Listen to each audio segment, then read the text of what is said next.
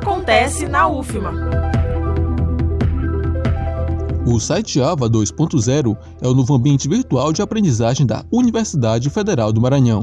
A atualização é fruto de seis meses de pesquisa do Núcleo de Tecnologia da Informação da UFMA, a fim de deixar a plataforma mais inclusiva e acessível. As novidades no sistema incluem mudança na interface, mapa de recursos educacionais inclusão de libras no alto contraste nas legendas e audiodescrições. Apesar das mudanças, o coordenador do Núcleo de Tecnologia da Informação da UFMA, Mário Meirelles, destaca que os novos recursos não vão afetar a experiência do usuário na maneira de utilizar a plataforma, já que a forma de navegação foi preservada.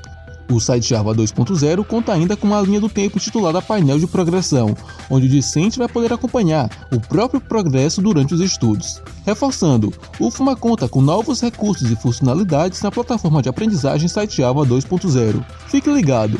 Da Universidade FM do Maranhão e São Luís, Victor dos Anjos. Acontece na UFMA.